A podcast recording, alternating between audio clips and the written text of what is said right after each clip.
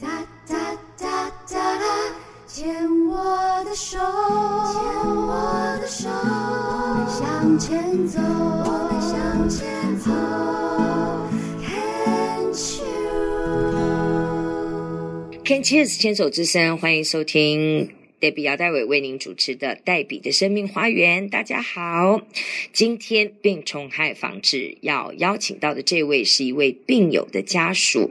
父亲呢是在大概一百年底的时候发现自己得了肺腺癌的四期，当时已经八十多岁的高龄了啊、没有采取手术的方式，仅是标靶治疗。那标靶治疗的过程呢，大概整个过程大概是两年的时间，后来就离开了人世间。那今天要邀请他的幺女，应该是最宝贝的女儿，因为上面是两个哥哥哦，这是掌上明珠，来跟我们分享一下，在那段时间爸爸是怎么看待自己的癌症，然后呢，身为家人哦，病友的这个家属是怎么样的在身边的陪伴哦，他就是 Jamie，Jamie 您好。你好，各位听众好，我刚刚这样介绍没有错吧？没有错啊，嗯就是、对，那就回到一百年年底喽。哦，好的，这时间线拉回那个时候是怎么发现的？而且 Jamie，你之前就有跟我讲说，那个时候你还在大陆工作，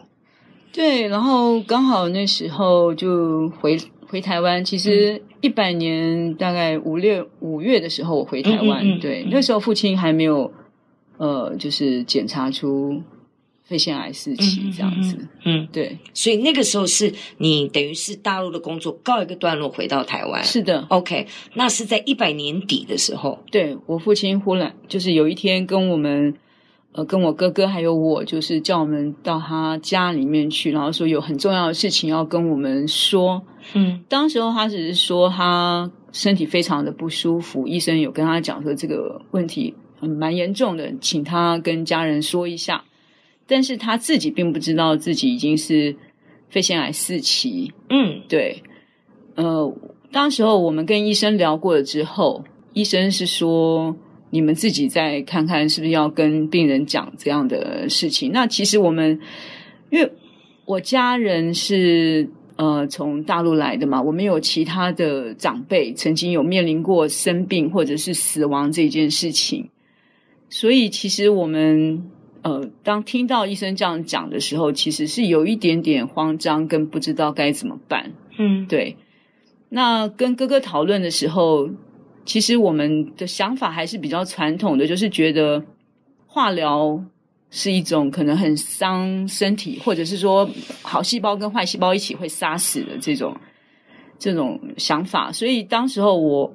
我跟我哥哥讨论是说，我们是不是就不要做化疗了，就是让它自然慢慢慢慢的。呃，就是可能走向最后的那一天这样是子，呃，但是医生他就很坚决的跟我们说，你的父亲现在还可以医疗，而且有药，那你为什么不治？然后告诉我们说有标靶的药可以治疗，所以后来我跟我哥哥就讨论说，那我们就当然就要全力救啊，对，就是这样子。嗯，所以那个时候就是采取标靶的治疗。对，当时候是这样子。因为我的母亲，呃，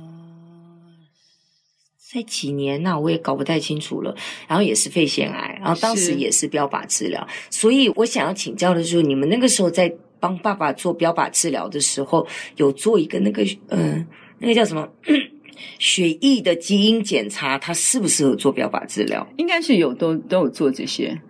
是哈，对因为我妈那时候没有做。啊，真的、啊、对，是等妈妈走了之后，我们才发现说啊，要先做这个检查哦。我觉得说白吃了好久的标靶药这样子，那时候一颗一很贵天还要六千块，对，那个非时常候，贵。但是我就在好奇说，我要去回看一下是不是我们你爸爸跟我妈妈刚好同时间哦，好像对也是差不多这个这个时间这哦样、子。真的哦，嗯那嗯，要请教一下的是，那个时候我也听到 Jamie 你讲说，其实在这个一百年底，爸爸发现身体不舒服的之前，好像就有听过爸爸说过肺的检查好像有问题，是不是？对，在这个之前，大概四五年前，嗯他告诉我，有一天忽然告诉我说，他去做健康检查的时候，发现肺部有一个白点，嗯嗯大概指甲大小这样嗯子。嗯因为当时我的父亲他非常活跃啊，常常打球啊，这个还可以打羽毛球。嗯，哇，对，八十几岁对，耶，当时他其实身体非常好，而且一般肺腺癌的病患都是有咳嗽，我父亲几乎没有咳嗽。完全没有。他就是早上可能会有 这样子清喉咙的声音，，嗯，对我很少听到他咳嗽。他本身有有抽烟的这个历史吗？呃，有他他说他很年轻的时候抽烟，但是他很早就戒烟了。 OK，对，嗯，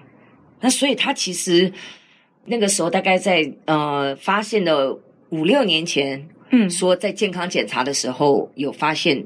肺部有一些状况嗯这样子。那那个时候就嗯那时候没有采取任何的动作当时候他的想法就是说，我要跟他和平共处嘛。哦，，对，就是所以是爸爸自己讲说，哎，我去检查啦，肺部有个白点呐、那我就跟他和平共处。自己讲完了，子女就哦，对，因为我当下也是觉得我父亲他身体那么健康，然后应该是没什么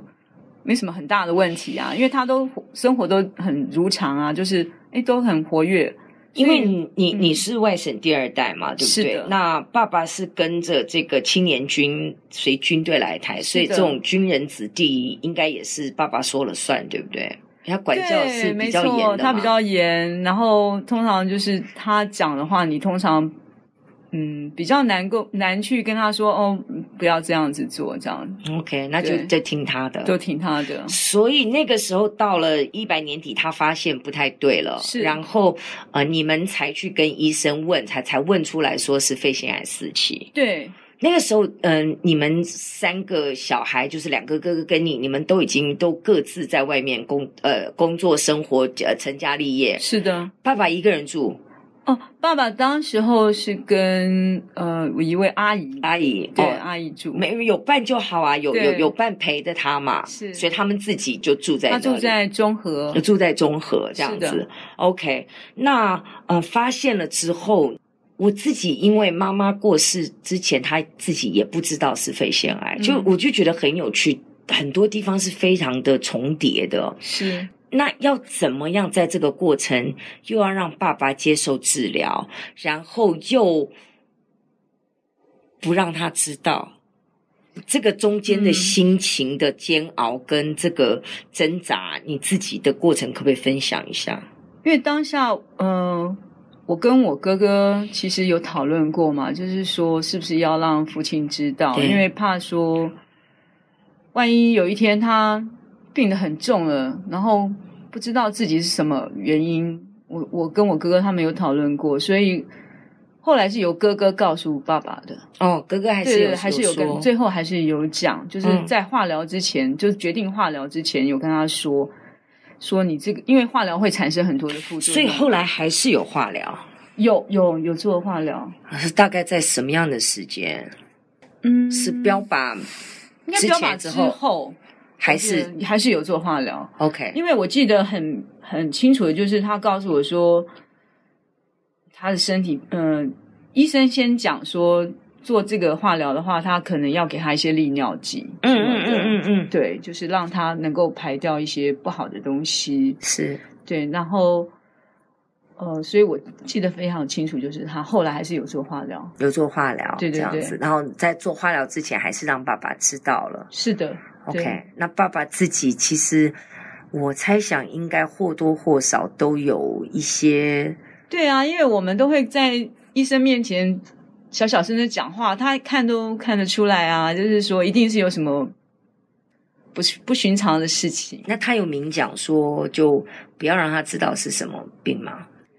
我父亲还好，其实他是一个蛮能。后来我们跟他讲的时候，其实他能面对这个部分，但是我们都会跟他讲说：“哎，你可能会好。嗯，”就是说，呃，刚刚也讲过嘛，我父亲的人生清单是呃到巴黎的罗浮宫去看画展是啊嘛，是，所以我们当时就鼓励他：“爸爸，你快点好起来，我们可以带你去看画展。嗯哼，”等于是一直在他到离世之前都念兹在兹，好像能够帮助他存在、继续生存下去的力量。对我们是这样子来鼓励他。嗯哼，对，但是我自己在观察他整个治疗的过程，因为他一开始的时候就是对我们还可以有说有笑，是，因为身体那时候还算硬朗。哼，但是到后来开始做化疗之后呢，当然也包括癌细胞转移了嘛，他就变得非常的虚弱，嗯就是连站都不太能站，就是要是坐轮椅。嗯哼，然后再加上后来就必须要卧床，嗯，在更后面就卧床了。嗯哼对，然后，呃，癌细胞也转移到骨骨髓，嗯所以他非常的疼痛。对，对，所以有的时候反而会觉得非常不忍，就是说是不是，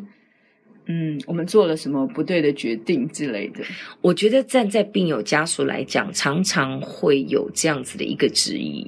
到底要怎么做？还有一个我想要聊的，其实是你们三位兄妹之间会不会有不同的意见而产生的一些想法，或者是不一样？那到底要听谁的，要怎么做？我觉得这个也是一个很有趣，可以值得去探讨。那我们下一段再来聊，好不好？我们先聊到好这里。